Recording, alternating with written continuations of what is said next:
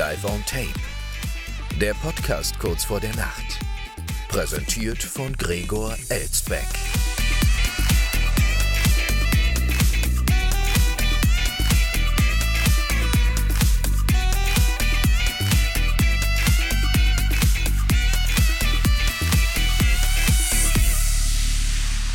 Schon wieder 23 Uhr, meine Damen und Herren, und damit herzlich willkommen zur Wochenmitte, wie gewohnt live aufgezeichnet aus einer noblen Wiesbadener Altbauvilla.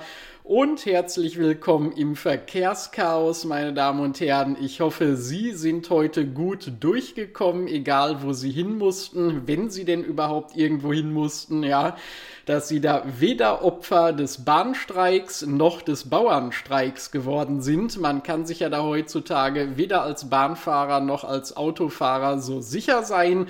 Wobei man ja auch dazu sagen muss, Bahnstreik trifft es ja gar nicht, denn es ist ja der Lokführerstreik. Da wollen wir das Kind schon mal beim Namen nennen. Die Bahn an sich streikt ja nicht, ja.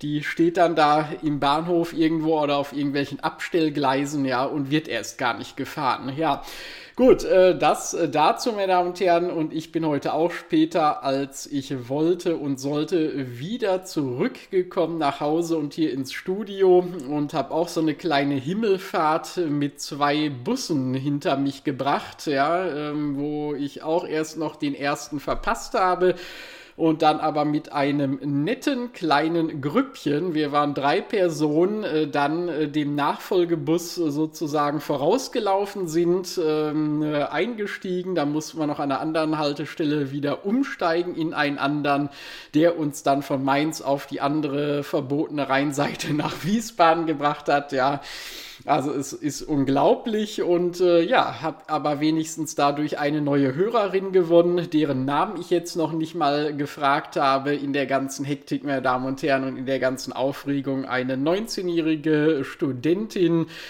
der Digitalwirtschaft, wenn ich es richtig in Erinnerung habe, ja, des Digital Business Managements hier aus Wiesbaden. Also grüß dich nochmal an dieser Stelle, wenn du heute Abend zuhörst. Wolltest du ja tun. Du hast ja auch vorhin im Bus schon mal reingehört in den Podcast. Also, das ist dann mal die Chance, meine Damen und Herren, dass ich mal eine neue Hörerin auch direkt persönlich begrüßen kann im Kreise der hiesigen, wie ich immer so schön sage.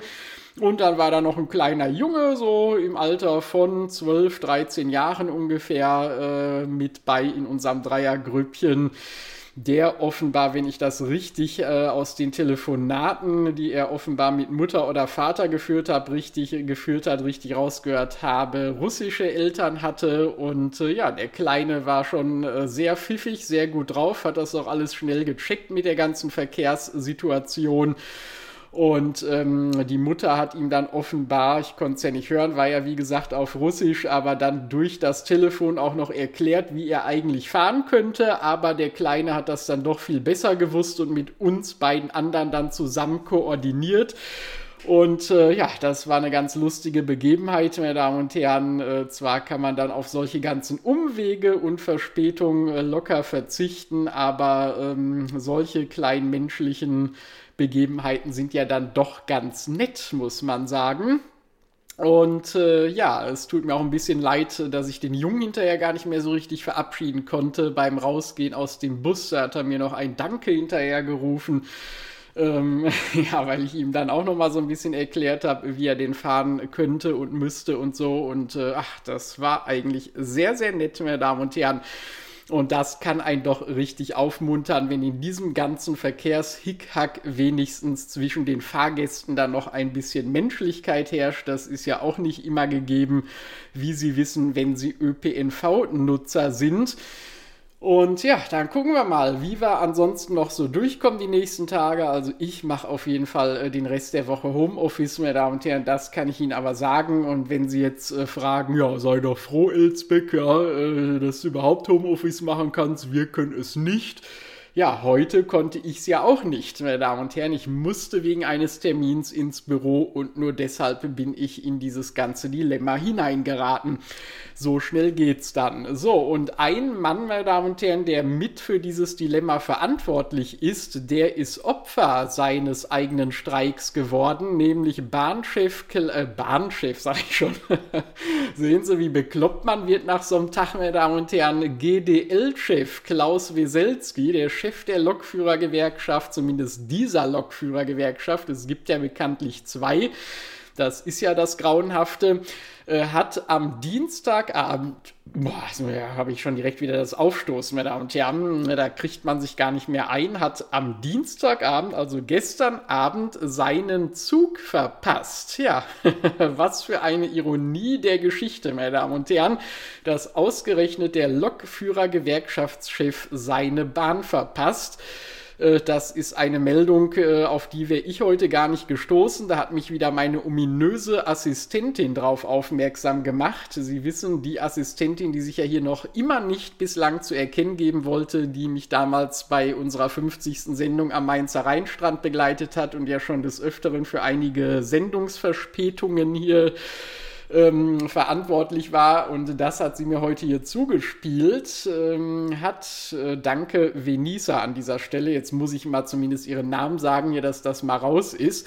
Äh, also Weselski hat am Dienstagabend den letzten Zug nach Berlin verpasst. Ab Mittwoch früh streik. Ach ja, das ist auch super. Äh, hätte ich die Meldung mal vorher schon genau gelesen, meine Damen und Herren. Jetzt wollte ich hier gerade den zweiten Satz äh, des Lieds lesen. Ab Mittwoch früh streiken die Lokführer. Ja, wer hätte das gemerkt und gedacht?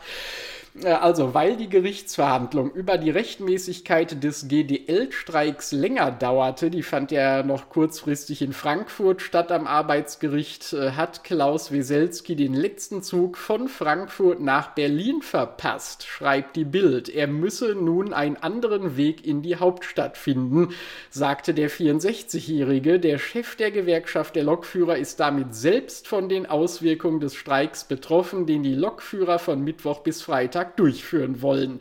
Am Mittwochmorgen gab Wieselski dem Sender Radio 1 ein Interview, aus dem hervorgeht, dass er allerdings schon deutlich vor Streikbeginn aus Frankfurt abfuhr, und zwar mit dem Auto. Ja, wunderbar. Da muss also auch mal der äh, GDL-Chef hier das umweltunfreundliche Auto nehmen. Interessante Geschichte. Und ähm, ja, dann gibt es hier noch eine Verlinkung auch hier in der Meldung, wo dann noch drin steht irgendwie, was da genau hintersteckte wie er dann äh, mit dem Auto da weitergefahren ist oder was. Ich weiß gar nicht, ob er das in dem Interview da beim äh, Radio 1 Sender noch genauer erzählt hat oder so. Jetzt öffnet sich das hier gerade bei mir nicht. Ist auch noch wunderbar. Mein PC hat heute hier noch ein Update gemacht und ist total lahmarschig. Das kommt auch noch dazu, meine Damen und Herren. Der streikt auch ein bisschen. Passt alles wunderbar. Selbst für einen Bahngewerkschafter führt manchmal kein Weg am Auto vorbei. Ja, genau das ist es. Äh, da steht jetzt aber auch nichts Neues drin in dieser Ergänzungsmeldung. Mhm. Mit dem Streik hatte die verpasste Bahn dabei allerdings noch nichts zu tun, wie es der erste Bericht von Bild nahegelegt hatte, was Weselski im Interview verärgerte. Laut Website der Bahn fuhren auch nach Ende der Gerichtsverhandlungen noch mehrere reguläre Züge von Frankfurt nach Berlin. Der Streik begann ohnehin planmäßig erst um 2 Uhr morgens. Er ging es für Wieselski wohl darum, dass er den letzten Zug verpasst hatte, der ihn auch pünktlich zu seinen Verpflichtungen am Mittwoch nach Berlin gebracht hätte. Und äh, ja, also da wird dann auch noch ein bisschen rumgetrickst in der Außendarstellung, meine Damen und Herren. Wunderbar, so kennen wir unseren GDL-Chef. So, dann gab es noch eine weitere Panne, meine Damen und Herren, äh, auf öffentlichem Terrain, nämlich bei der Handball-Europameisterschaft äh, hier bei uns im eigenen Lande die heute eröffnet wurde. Also 2024 ist nicht nur das Jahr, in dem wir die Fußball-EM hierzulande begrüßen dürfen, sondern auch die Handball-EM findet dieses Jahr in Deutschland statt. Und heute wurde sie in Düsseldorf offiziell eröffnet. Mit dabei war auch Bundespräsident Steinmeier, der mit seiner Rede die Fans im Stadion amüsierte, denn da gab es eben auch eine kleine Panne. Mehr als 53.000 Zuschauer bei einem Handballspiel, das gab es noch nie. Bis zu diesem Mittwoch. Denn für den EM-Auftakt zwischen Deutschland und der Schweiz in der Düsseldorfer Merkur Spielarena wurden alle Tickets verkauft. Vor dem Anwurf hielt auch Bundespräsident Steinmeier eine Rede, doch schon von Beginn an gab es bei der Rede leichte Tonprobleme. Einzelne Worte waren nicht zu hören, weshalb auch Steinmeier leicht verunsichert wirkte und längere Pausen machte. So verhaspelte sich der Bundespräsident auch bei der Jahreszahl und hieß die Zuschauer zur Handball-EM 2022 willkommen. ja, das äh, sieht Steinmeier auch relativ ähnlich, immer noch in der Vergangenheit zu leben, meine Damen und Herren, zwei Jahre zurückgewandt. Es äh, verwundert jetzt nicht. Viele Fans in der Arena lachten über diesen kuriosen Moment, ehe sich Steinmeier kurz danach selbst korrigierte. Und wissen Sie, worum ich wetten würde, meine Damen und Herren, dass er das selber gar nicht gemerkt hätte, wenn an der Stelle nicht gelacht worden wäre in der Arena. Steinmeier merkt ja viele äh, Fauxpas nicht in seinen Reden. Aber nicht nur in der Düsseldorfer Arena amüsierten sich die Zuschauer, auch vor den TV-Geräten waren die Tonprobleme inklusive Verhaspler zu hören. Kurze Zeit später klang der Ton im Stadion aber wieder normal, sodass Steinmeier seine Rede beenden und mit Applaus verabschiedet werden konnte. und auch das ist ein Steinmeier ja nicht unbedingt gewöhnt, mit Applaus verabschiedet zu werden, meine Damen und Herren.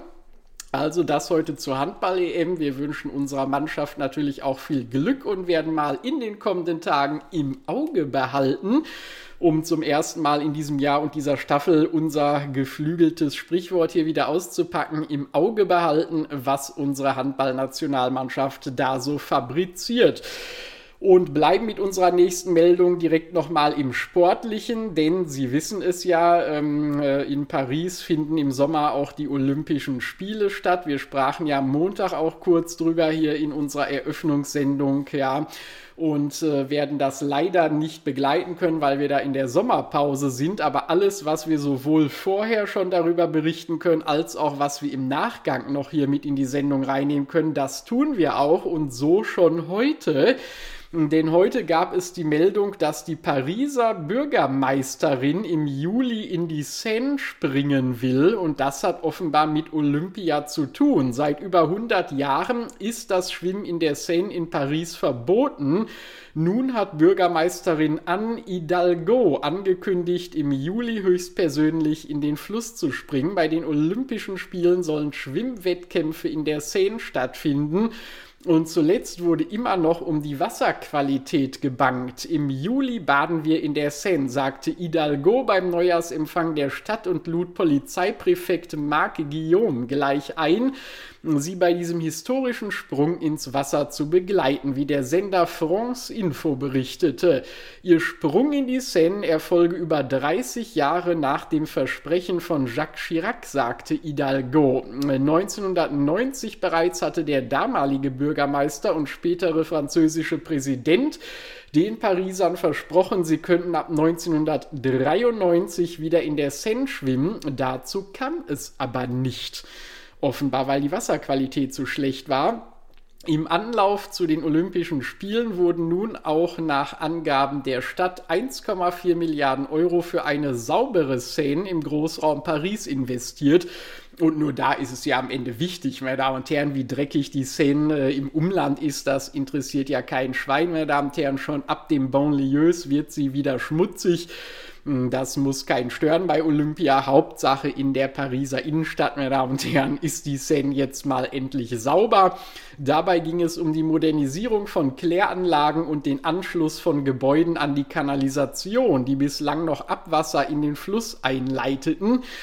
Und mal ehrlich, wenn man sich mal so manche Straßen in Paris anguckt, meine Damen und Herren, dann äh, wundert man sich, dass da nicht noch ganz andere Sachen reingeleitet werden, ja, was die Pariser einfach alles so in den Straßengraben reinschmeißen und was da alles so an Bordsteinrändern landet und so, äh, da kann die Szene noch froh sein, äh, dass das nicht auch alles in ihrem Wasser mit rumschwimmt aber jetzt schwimmt ja schon an Hidalgo in ihr rum demnächst. Äh, das ist ja auch nicht viel erfreulicher. Nach den Olympischen Spielen sollen die Pariser ab 2025 wieder regulär in der Seine schwimmen können. Neben einem bereits jetzt für Freizeitangebote genutzten Wassersportzentrum sollen zwei begrenzt und über einen Steg zugänglich sein. Außerdem werden Bereiche zum Umziehen und Duschen geschaffen, kündigte die Stadt an. Also das heißt, Paris wird äh, demnächst so einem halben Freibad offenbar wenn Sie da nochmal Urlaub machen wollen nach Olympia, dann richten Sie sich darauf also schon mal ein, meine Damen und Herren. Immer schön in Badehose demnächst durch die Pariser Innenstadt gehen. Wieder in der Seine schwimmen zu können, ist ein lang gehegter Wunsch in der französischen Hauptstadt. Offiziell verboten wurde dies 1923. Bis Anfang der 60er Jahre wurde das Schwimmen aber durchaus noch praktiziert. Also eigentlich verbotenerweise. So. Ja, das also in Paris. Glückwunsch an die Pariser, dass ihr das geschafft. Perfekt. Gerade heute nach diesem ganzen Verkehrschaos tut das so gut. Und das alles auch noch in der Kälte, dieses Verkehrschaos, meine Damen und Herren, das kommt ja noch dazu. Ja, da hat man noch irgendwie minus äh, zwei Grad und steht da noch äh, dumm an den Bushaltestellen rum in der Pampa. Also es ist nicht zu fassen. So, aber zurück zur Meldung, meine Damen und Herren. Hans im Glück mh, hm, trennt sich also von diesem Miteigner. Hintergrund seien Vorwürfe, Limmer habe zu einer Veranstaltung zum Thema Remigration mit eingeladen, hieß es in einer Mitteilung des Unternehmens Unternehmens vom Mittwoch. Gemeint ist offenbar ein Treffen in, im November in Potsdam, über das das Medienhaus Korrektiv berichtet hatte. Daran hatten neben AF im Glück Franchise GmbH der Inhaberkreis und das gesamte Team sind zutiefst schockiert über diese Vorwürfe, hieß es in der Erklärung. Ja, also über Vorwürfe kann man ja schockiert sein, aber wie ist es denn mit den Tatsachen, liebes Hans im Glück Franchise? Könnt ihr denn darüber auch noch schockiert sein oder sind die noch gar nicht klar, die Tatsachen? Habt ihr davor schnell in vorauseilendem Gehorsam vor öffentlichem Frevel gehandelt? Als Unternehmen Hans im Glück Franchise GmbH distanzieren wir uns klar von rechtsextremen Ansichten. Sie stellen das genaue Gegenteil unserer Grundwerte dar, denn wir sind schließlich im Glück, meine Damen und Herren. Herren. Lima habe das Unternehmen vor der Medienberichterstattung darüber informiert, dass entsprechende Vorwürfe Angebot hat der Gesellschafterkreis angenommen. Also auch der Gesellschafter selber hat hier in vorauseilendem Gehorsam sich in den Sand geworfen, meine Damen und Herren. Traurig, aber wahr, was hier passiert. Da kann man nur sagen, da ist Hans wohl eher im Unglück, ja. Und ähm, was sind denn bitte schön Remigrationsforderungen? Das wird kein einziges Mal in dieser Meldung erklärt. Sind es etwa Forderungen, dass manche Migranten wieder zurückgeführt werden müssen? Das wäre ja unerhört, meine Damen und Herren. Und das als Gesellschafter einer Burgerkette wo ja gerade auch Bürger migriert wurden nach Deutschland, denn das ist ja nun kein urdeutsches Produkt, nicht wahr, liebe Amis? So, also alles etwas verquer, meine Damen und Herren. Da gehen wir doch lieber nach Spanien, wo wenigstens ein paar lustige Plastikkügelchen an die Küste geschwemmt wurden. Wegen massenhaft an den Stränden angeschwemmter Plastikkügelchen haben die Behörden im spanischen Asturien und Galizien die Alarmstufe 2 ihrer Umweltnotfallpläne ausgerufen. Damit ist es möglich, die Zentralregierung um Hilfe bei der Säuberung der Strände zu bitten, wie die Zeitung La Voz de Galicia am Mittwoch berichtete. Die knapp linsengroßen weißen Kügelchen, sogenannte Pellets, dienen zur Herstellung von Plastikteilen. Sie gelangten ins Meer, als im Dezember bei einem Frachtschiff im Sturm mehrere Container über Bord gingen, in denen unter anderem etwa 25 Tonnen der Kügelchen transportiert wurden. Die Pellets waren in Plastiksäcke verpackt, die im Meer aufrissen. Die Strömung schwemmte sie an die Strände Nordspaniens. Also das muss man sich mal vorstellen. Es handelt sich schon um Plastikkügelchen, meine Damen und Herren, die dann auch noch zusätzlich in Plastiksäcken verpackt wurden. Also wie sollen unsere Meere da noch mal jemals wieder plastikfrei werden, meine Damen und Herren? Es würde mich nicht wundern, wenn demnächst noch alle Weltmeere in Plastik verpackt werden. Die Reederei Maersk bestätigte, dass das gecharterte Schiff Tokonao, äh, was, wie heißt das? Tokonao am 8. Dezember auf dem Weg nach Rotterdam sechs Maersk-Container vor der galizischen Küste verloren habe. Der Vorfall sei sofort den spanischen und portugiesischen Küstenwachen gemeldet worden, teilte ein Maersk-Sprecher auf Anfrage der dpa mit. Die Schiffseigentümer hätten bereits Spezialfirmen damit beauftragt, beim Entfernen der Pellets zu helfen. Zur Ursache des Containerverlustes liefen weiterhin Untersuchungen ja, ich glaube, bei Pellets, ähm, bei dem Entfernen der Pellets ähm, würden schon alleine alle Eigenheimbesitzer helfen, die noch mit Pellets heizen, oder? Wobei das wird ja demnächst wahrscheinlich von Habeck verboten werden, meine Damen und Herren. Hm, aber gut, sind ja leider keine Holzpellets. Die werden nach dem Schwimmen im Wasser wahrscheinlich auch nicht mehr zu gebrauchen oder müssten erstmal aufwendig getrocknet werden, sonst würde es doch etwas zu stark knistern in heimischen Öfen. Zahlreiche freiwillige Helfer bemühen sich seit Tagen, die Strände in mühsamer Handarbeit mit Hilfe von Besen, Rechen, Schaufeln und Haushaltssieben zu säubern. Haushaltssiebe. Also irgendwie so ein Nudelsieb oder was, wo man das Nudelwasser abgießt. Darin sammeln sich jetzt hier die Plastikkügelchen. Ist ja lecker, aber die sind ja auch meistens aus Plastik, die Siebe. Umweltschützer warnten vor der Gefahr, dass das Plastik in die Nahrungskette gelangen kann, wenn es mit der Zeit zu Mikroplastik zerfällt und von Pflanzen und Tieren aufgenommen wird. Und ich glaube, da kann Paris froh sein, dass die Seine ein Binnengewässer ist, meine Damen und Herren, und da nicht auch noch so eine Plastikplage entstehen kann, zumindest keine, die von Schiffscontainern ausgelöst wird. Wobei gut, ein paar Frachtschiffe, Binnenfrachtschiffe fahren ja da auch lang. Und wie ich ja eben sagte, was sich alles so in den Pariser Straßengräben sammelt, ist ja auch meistens Plastik, Essensverpackung und so weiter. Also da ähm, droht durchaus auch Gefahr. Und wo wir gerade schon bei Frachtgut sind, meine Damen und Herren, ist es nicht weit zu der Meldung aus dem Lübecker Hafen, äh, die heute hier über die Ticker ging fast 21 Millionen unversteuerte Zigaretten wurden im Lübecker Hafen abgefangen. Die illegale Fracht wurde bei zwei Gelegenheiten in einem Lastwagen und einem Lastwagenanhänger am Skandinavienkai im Hafen von Lübeck-Travemünde beschlagnahmt, wie der Zoll am Mittwoch in Kiel mitteilte. Dadurch sei insgesamt ein Steuerschaden von 3,6 Millionen Euro verhindert worden. Na, da wird sich die Ampelregierung aber freuen, sonst hätte es ja mit ihrem Haushalt noch schlimmer ausgesehen. Ich finde es übrigens als jemand, der schon mal da oben war, doch recht eigentümlich, dass hier in der Meldung ähm, gesagt wird im Lübecker Hafen und dann war es ja doch in Travemünde, denn Lübeck an sich hat ja gar keinen richtigen Hafen, hatte mich schon gewundert.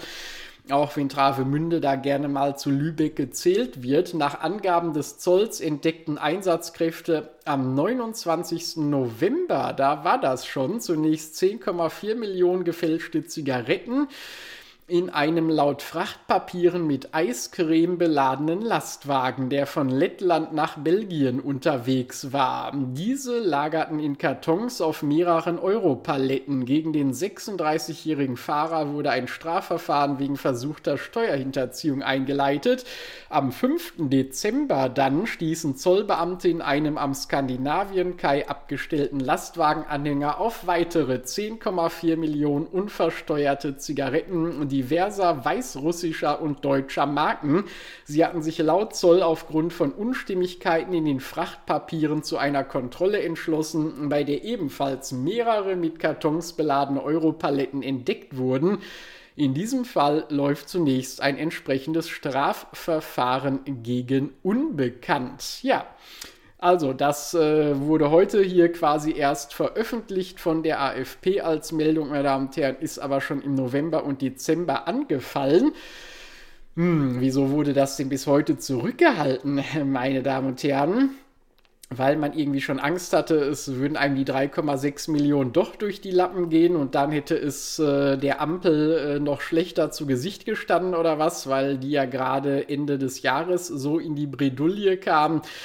Hm, weiß ich nicht. Vielleicht sollte man da mal beim Finanzministerium nachhaken, meine Damen und Herren. Aber es ist auch schön, dass die ähm, äh, Container laut Frachtpapieren mit Eiscreme belastet, äh, belastet, sage ich schon, beladen gewesen sein sollen. Also belastet kann ich auch sagen. Bin ja kein großer Eisfan, meine Damen und Herren, weder von dem da draußen noch bei dem zum Essen und dann noch von Lettland nach Belgien unterwegs gewesen. Auch ganz interessant. Und hätte Helmut Schmidt noch gelebt, hätte ich gesagt, das wäre seine Jahresration gewesen, die er sich da hat kommen lassen. Aber nein, diese Zeiten sind ja längst vorbei. Das waren ja auch keine Mentholzigaretten, wie ich ja als Freund der Mentholzigaretten hier mal anmerken muss. Eigentlich schade. Und wieso schmuggelt man eigentlich deutsche Zigarettenmarken von Lettland nach Belgien? Naja, gut, ähm, egal, Männer, und das eben durch Deutschland hindurch. Aber egal äh, verlassen wir dieses ganze Geschmuggele und diese Container und so weiter und so fort, gehen wir zum Abschluss der heutigen Sendung, wo wir schon im Verkehrschaos begonnen hatten, nun in den Weltraum, meine Damen und Herren, zum Abschluss. Und zwar äh, wurde es jahrelang falsch dargestellt, aber die wahren Farben von Uranus und Neptun, die sind ganz andere als bislang vermutet. Der Planet Neptun besticht in vielen Darstellungen unseres Sonnensystems durch sein tiefes Blau. Das ist Forschern zufolge allerdings falsch und auch ein Rätsel um den Planeten Uranus konnten sie lösen.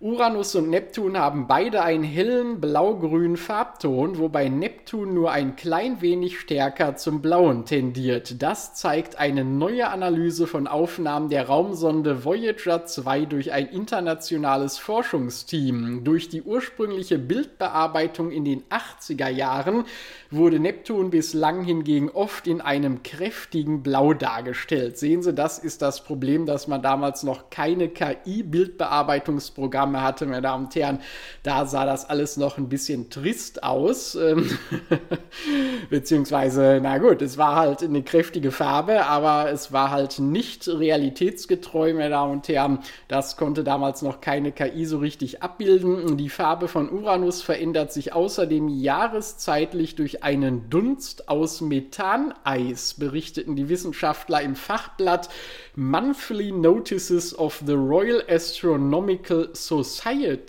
Auch das gibt es offenbar tatsächlich. Voyager 2 war als bislang einziges irdisches Raumfahrzeug am 24. Januar 1986 an Uranus und am 25. August 89 an Neptun vorbeigeflogen und hatte erstmals hochaufgelöste Bilder dieser beiden äußeren Planeten des Sonnensystems zur Erde gefunkt. Der Unterschied in der Farbe von Uranus und Neptun ist aber viel geringer, als es die damals veröffentlichten Bilder zeigen, schreiben Patrick Irwin von der Universität Oxford und seine Kollegen. Denn insbesondere bei den Aufnahmen von Neptun wurden die Kontraste enorm verstärkt, um schwache dunkle Strukturen hervorzuheben. Das führte zugleich zu dem kräftigen Blauton, was den Wissenschaftlern damals durchaus bewusst war, aber wie Irwin und seine Kollegen feststellten, inzwischen weitgehend in Vergessenheit geraten ist. Die falsche Vorstellung, Neptun sei blau, bleibe selbst in Fachkreisen hartnäckig verbreitet. Deshalb hat sich das Team die alten Aufnahmen noch einmal vorgenommen und mit moderneren Messungen am Weltraumteleskop Hubble und am Very Large Teleskop der Europäischen Südsternwarte in Chile abgeglichen. Da gibt es ein Teleskop, das heißt Very Large, auch ein sehr kreativer Name für ein großes Teleskop. Voyager 2 hatte keine echten Farbfotos geliefert, sondern eine Reihe von Bildern mit unterschiedlichen Farbfiltern aufgenommen. Diese zu einem Bild in Echtfarbe zu kombinieren, ist jedoch keine einfache Aufgabe, insbesondere wenn es zugleich darum geht, schwache Details sichtbar zu machen. Im Gegensatz dazu liefern die heutigen Teleskopspektren, aus der sich die Farbe besser ermitteln lässt. Allerdings ist aufgrund der großen Entfernung der beiden Planeten von der Erde die Auflösung viel geringer als bei den Nahaufnahmen von Voyager 2. Ja, gleicht sich das denn dann nicht irgendwie wieder aus, liebe Astronomen? Die Kombination der alten und der neuen Daten zeigt nun, wie ähnlich sich die Farben der beiden Planeten sind.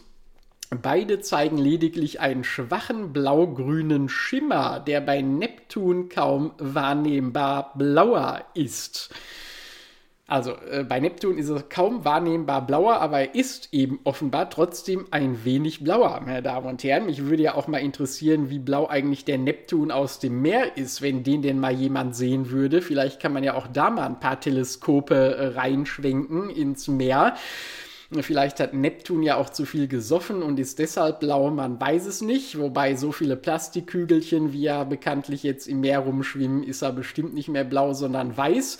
Mit ihrer Studie konnten Irwin und seine Kollegen gleich noch das Rätsel lösen, warum Uranus im Laufe seines 84 Jahre dauernden Umlaufs um die Sonne seine Farbe jahreszeitlich verändert. Dazu verglichen die Forscher ihre Analysen mit Archivaufnahmen der Lowell-Sternwarte in den USA aus den Jahren 1950 bis 2016. Wie sich zeigte, ist Uranus jeweils ein wenig grüner, wenn einer seiner Pole in Richtung Sonne zeigt.